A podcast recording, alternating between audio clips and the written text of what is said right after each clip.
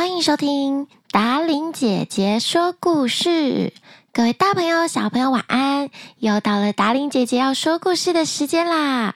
新的一年来了，我们一起开心幸福的迎接二零二二。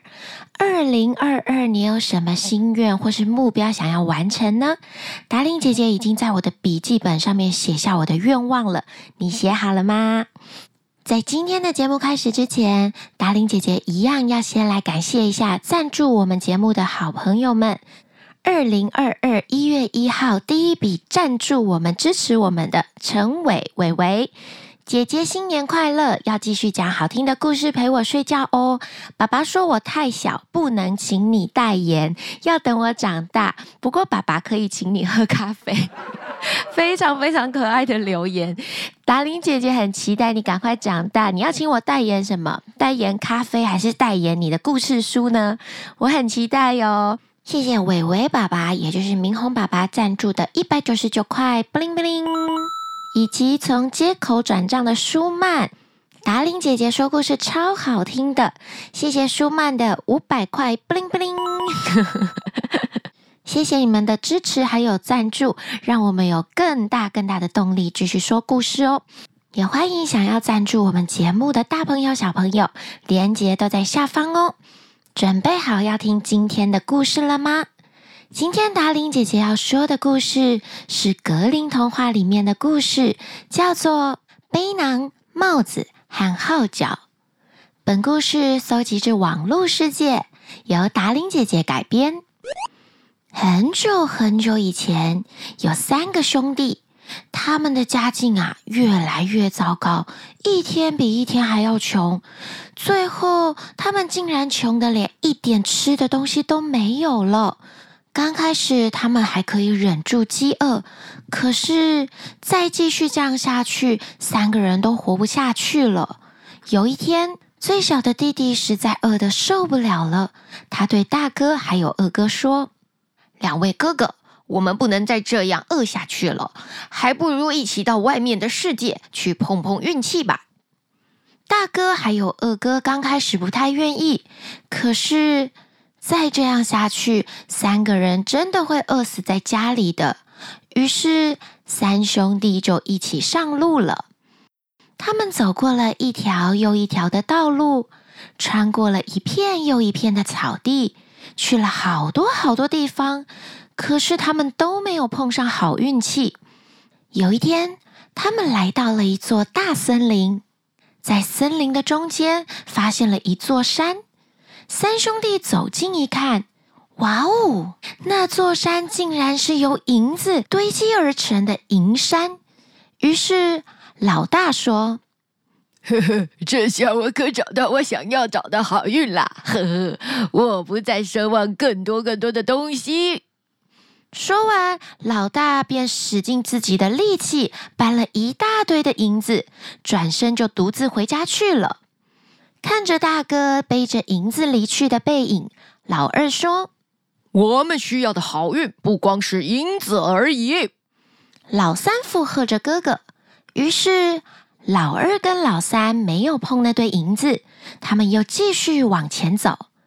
他们两个一连走了两天，来到了一座堆满金子的小山前。这时候，二哥停下了脚步，他想一想，一时还拿不定主意。怎么办呢？我是该拿上够用一辈子的金子回家去，还是继续向前冲呢？想了一阵子之后，终于老二下定决心，他把口袋里装满金子，然后对弟弟说：“我决定就这样了，他就是我的好运，我要回家去了。”老二向弟弟老三道别后，就自个儿回家去了。看着二哥离去的背影，老三自言自语地说着：“不管是银子还是金子，都不能令我动心。”我是不会放弃任何追求幸福的机会，说不定我会得到比金子还有银子更好的东西。于是老三就继续往前走了。他就这样走了三天，终于又来到了另外一片森林。这片森林比前面经过的任何一片森林都还要大。可是，在这儿，老三却找不到任何可以填饱肚子的东西。他现在几乎已经精疲力尽，一点力气都没有了。于是，老三用最后一点点的力气爬上了一棵大树。他想看看站在树上是否能够看到森林的尽头。可是，这片森林实在是太大片了，他怎么看都看不到边境。除了无数的树梢，其他什么也看不见了。老三只好又爬下树来，可是他真的饿到没力气了。这时候，他心想：要是能让我再饱饱的吃上一顿就好啦。谁知道，老三刚一下地，就惊异的发现树下放着一张桌子，桌子上摆满了丰盛的食物。阵阵的热气正向他扑过来，这下我的愿望总算是及时得到满足了。老三一边说着，一边快速地冲向这些食物。他根本没有心情去想这些食物到底是谁送来给他的，又或者是谁帮他烹煮的。他只想快点把这些食物塞到肚子里，让自己充满热量。就这样。老三大口大口吃着美味的食物，等到他吃饱之后，他心想：这么漂亮的桌布，把它丢在森林里太浪费了。于是，老三就把桌布整整齐齐的叠好，放进自己的口袋。他又继续往前赶路。到了傍晚的时候，老三的肚子又饿了起来。放眼望去，还是找不到任何可以吃的东西。这时候，老三想起了在口袋里的桌布，于是他把漂亮的桌布铺开，自言自语地说：“真希望你能再摆上一些好吃的。”没想到，老三的话说完，只见那桌布的每一块地方都摆满了精美的食物。啊！现在我可知道我的热腾腾饭菜是从哪里来的了。老三自言自语的说道：“我根本不稀罕什么金山银山，我宁可要你。”因为老三很清楚，这是一块如意桌布，可是这块桌布还不足以让他安居乐业，感到满足。老三他还想要继续周游世界，再去碰一碰自己的运气。有了这块如意桌布之后，老三不再饿肚子了。有一天傍晚，他在一片荒无人烟的大森林里，遇到了一个正在烧木炭、满身黑灰的烧炭佬。只见烧炭佬的木炭旁还烤着一些准备当晚餐用的马铃薯。晚上好。您孤零零的一个人怎么生活呀？老三有礼貌的询问。每天都一样啊。烧炭佬回答。每天都吃马铃薯，我招待你吃一顿，怎么样？非常感谢您。老三说。我可不愿抢走您的晚饭。您应该没有想到会有客人来。不过，要是您愿意，我倒想邀请你和我一起吃饭。可是有谁来替你弄饭呢？烧炭佬问道。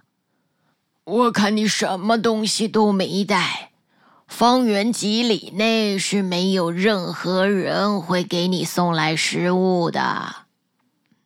即便是这样，我们还是会有热腾腾的饭菜可以吃的。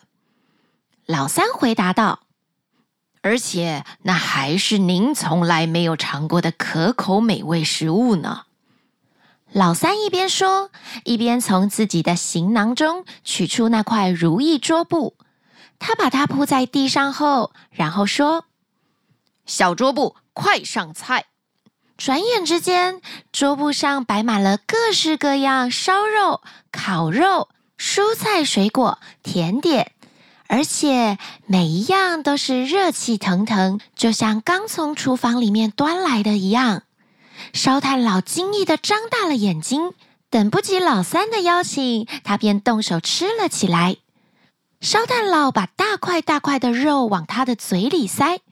当他们俩开心的把食物全部吃光光之后，烧炭佬笑了笑，对年轻人说：“听着，你这块桌布很合我的意呀。在这座森林里，没有任何人可以替我弄好吃的，它对我来说非常的合适。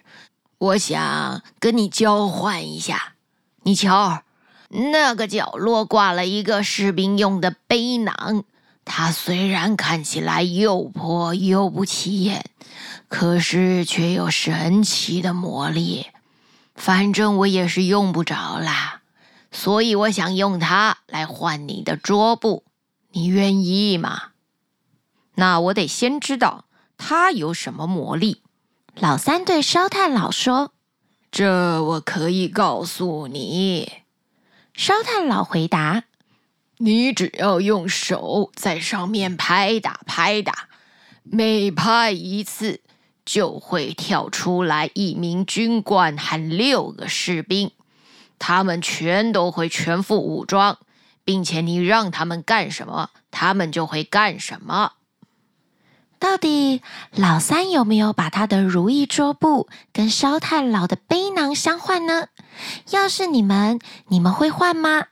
好好想一想，下个礼拜同一时间，让达伶姐姐来告诉你老三的决定。格林童话，背囊、帽子、号角，下集，我们下个礼拜见哦！赶快睡觉喽，晚安。记得要帮达琳姐姐说故事节目压下五颗星好评哦，也欢迎在下方留言给我们。